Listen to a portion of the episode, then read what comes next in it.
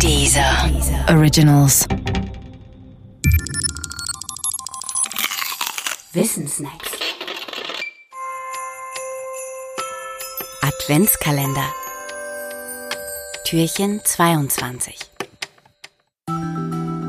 Mythischer Mistelzweig.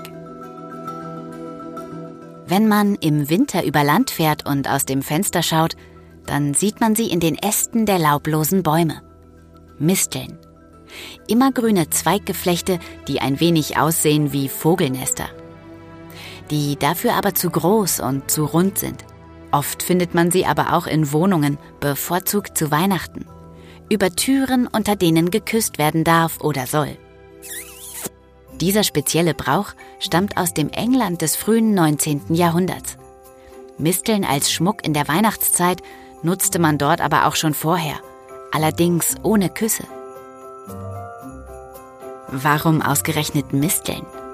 Viele Kulturen kennen Pflanzen mit hoher Symbol- oder Heilkraft.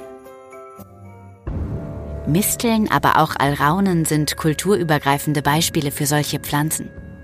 Plinius der Ältere etwa berichtet im ersten Jahrhundert unserer Zeitrechnung vom Mistelkult keltischer Druiden. In ihrer Sprache wird sie die alles Heilende genannt, schreibt er. Und zugleich schildert er ausführlich, wie die Druiden in weiße Gewänder gehüllt mit goldenen Sicheln Misteln schneiden. Goscinny und Uderzo widmen dem einen ganzen Asterix-Band.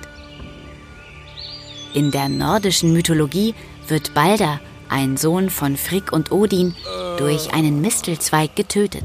Die Mistel war das einzige Ding, das nicht geschworen hatte, Balder unversehrt zu lassen. Selbst die Steine hatten das getan.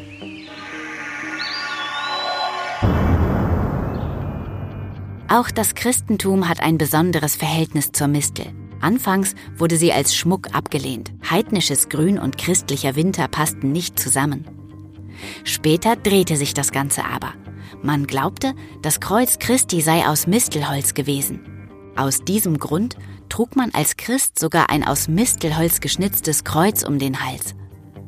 Damit aber nicht genug. Da es bei allem Respekt vor der Mistel nur schwer vorstellbar ist, wie aus ihr ein übermenschengroßes Kreuz hergestellt werden kann, schuf man eine passende Legende.